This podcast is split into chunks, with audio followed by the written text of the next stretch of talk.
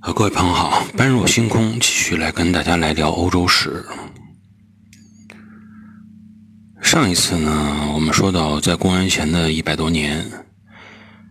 罗马帝国逐渐的衰退，罗马军团基本上呈现出这种外强中干的状态，甚至于连统治了一百多年的凯尔特人都已经打不过了，在日内瓦湖边啊，被凯尔特人征服了以后。四千多个战俘不得不接受辕门受辱的这种侮辱。当然了，这些接受了侮辱并且被变为了奴隶的士兵，再看看自己跟那些跟日耳曼人曾经交手的同伴，感觉命运也是算不错了。因为跟那些日耳曼人交手的那些同伴失败了以后，啊，基本上就被杀啊，或者被祭死了。连命都保不住了，在这种状态下呀，那么罗马帝国整个就感觉到自己，既然日耳曼人打不过，凯尔特人又打不过了，说明我整个自己这个整个战斗力也在下降。那么我怎么办呢？投降是不可能的，我唯一的办法就是看看通过局部的战争打不赢你，我要集结兵力，看能不能一次性的跟你啊进行决战。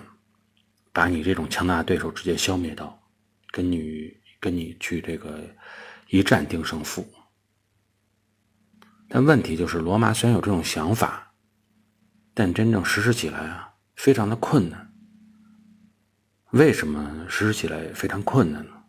就是因为他现在还遇到了一个棘手的问题：后花园失火了。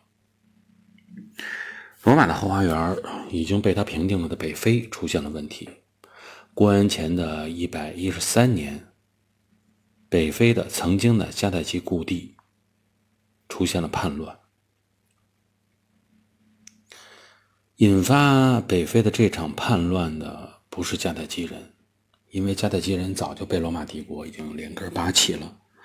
从汉尼拔失败以后，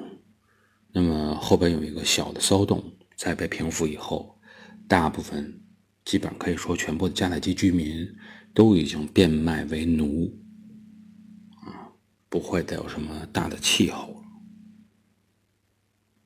而真正呢，在北非出现这次导致这次叛乱的，正是原来罗马忠实的盟友。还记得我们说过，他战胜汉尼拔，就是因为他把汉尼拔所拥有的骑兵队伍归结到了自己的这个门下，就是那些强悍的。努米底亚人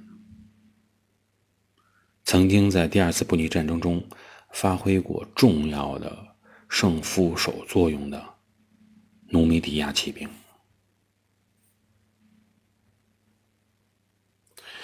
迦太基呢消失以后，在那片地方，北非的那片领土上，不可能说没有任何一枝独大的情况出现，因为总是这种此消彼长的情况。这种势力下去了，那股势力就会起来。迦太基不在以后，努米底亚王国就自然而然的成为了西北非地区的最强者和统治者。罗马帝国并不傻，跟迦太基干了那么多年，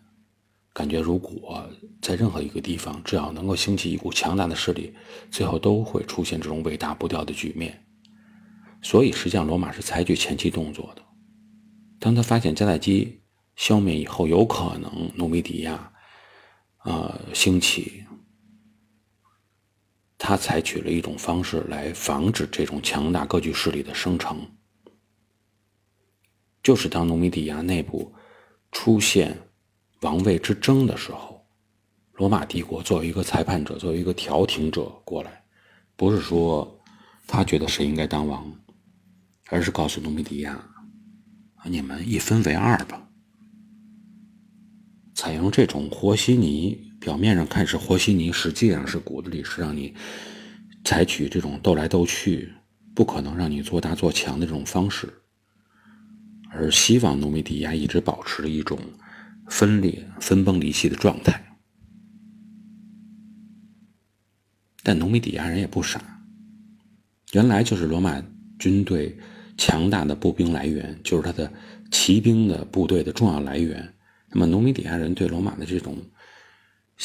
做法呀，啊，这种前期说会除了自己有强大的军团以外，还会在敌人内部搞鬼啊，给你捣乱，让你分崩离析，给你拆的这种啊，不能团结在一起的这种做法，早就熟悉的，非常熟悉你的战略战术了。同时呢，努米底亚人也非常了解，到现在这一刻为止，罗马军队的战斗力出现了史上未有的衰退。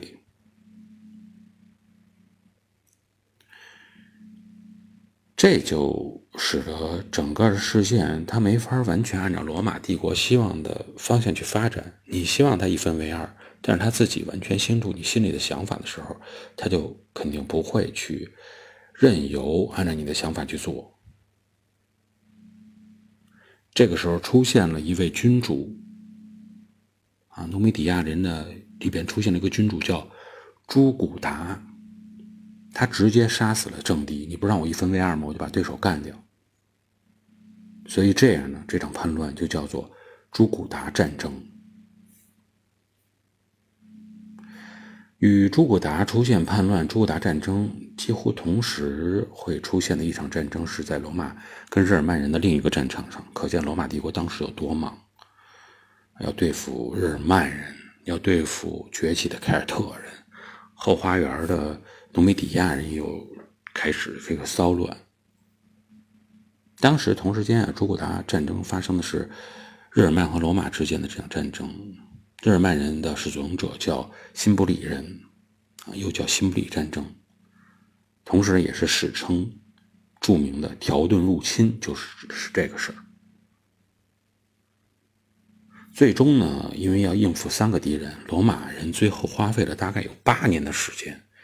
一直到了公元前一百零五年的时候，才算是把北非这场战事给解决掉。而究竟他怎么能够把北非的战事解决掉的原因，啊，按照罗马军团，就即使虚弱到了一定程度，北非这种战事对他来说应该还不是太大的问题。但是实际上呢，之所以用这么长的时间，跟罗马内部本身出现了问题也有原因。罗马内部出现了各种各样的问题，除了它的政治之间的争端以外、矛盾以外，很大一部分我们之前说了，它的军队力、战斗力下降，还出现了什么？军队的整个军规军纪完全的出现了散漫。就在罗马与努米底亚人之间战斗的过程中啊，甚至于出现了什么状况，在史书里边有记载哈，说是罗马前线将领啊。打不过努米底亚人，但一去看以后呢，发现哎，不至于啊！你整个这个包括军力、军这个整个战斗力，包括你的军事经验和他们对手这个虚弱程度，你完全不在一个量数级上，你怎么会打不过呢？最后一研究才发现，有些前线的将领出现了打假仗的情况，啊，假装打不过。那为什么他要打假仗呢？就跟我们经常听到踢假球一样。那么大家肯定心里都清楚是什么原因哈，就是钱，还是因为金钱的收买，出现了这种打假仗的情况。当军队里出现这种问题的时候，我们就不能再把眼光狭隘的去集中在某位军人身上、某位将领身上。肯定就已经不是这个原因了。这个原因不是说罗马的某位将领的人品出现了问题。当出现大规模这种情况的时候，那么实际上就是罗马本身的立国之本已经发生了动摇，才会造成这样的局面。这是深层次根儿上的问题。但不管怎么样，虽然有叛乱，虽然有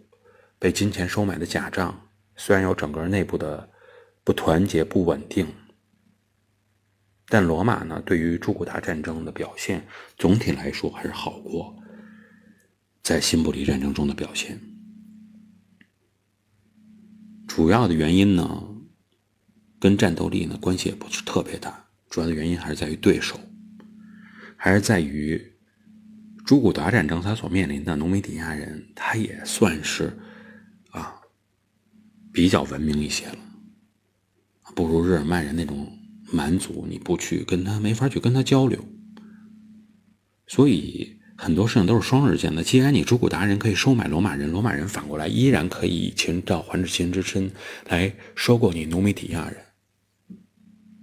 实际上，朱古达本人最后并不是战争失败的，而是被内部给搞了，搞成什么？就是被他岳父啊拿了钱以后，把他给抓起来了，直接献给了罗马。里边出现了叛乱，里边出现了汉奸，啊，出现了这种，呃，内部出现了奸细。那么不管怎么样啊，北非的战役，北非的这种叛乱，最终是被这么平定下来了。呃，朱古达战争啊，一方面是说本身在努米底亚人里出现了这种奸细，导致朱古达战争在北非战场努米底亚人的失败。另外一个原因也是由于罗马军队的实力还是相对来说比较强啊，没有什么人更多的站在努米底亚人身边，他们人都看得很清楚，罗马最终会赢得这场战役的。而最终呢，罗马战胜的原因还有一个。就是它里边出现了一个关键的人物。往往在这个帝国逐渐的衰退，或者说逐步处于这种转折点的时候，有时候关键人物跟这种历史事件是互相作用的。历史的大趋势的改变跟关键人物有关系，关键人物也需要有历史大趋势的改变而应运而生。那么这个人，这个关键对罗马帝国关键的人物就是马略。下一期节目中呢，我们再来聊马略究竟为罗马做了什么，而在马略的带领下，罗马帝国又是怎么样面对后面的一系列战争的？这期节目咱们就聊到这里，感谢各位的收听，我们下期节目再见。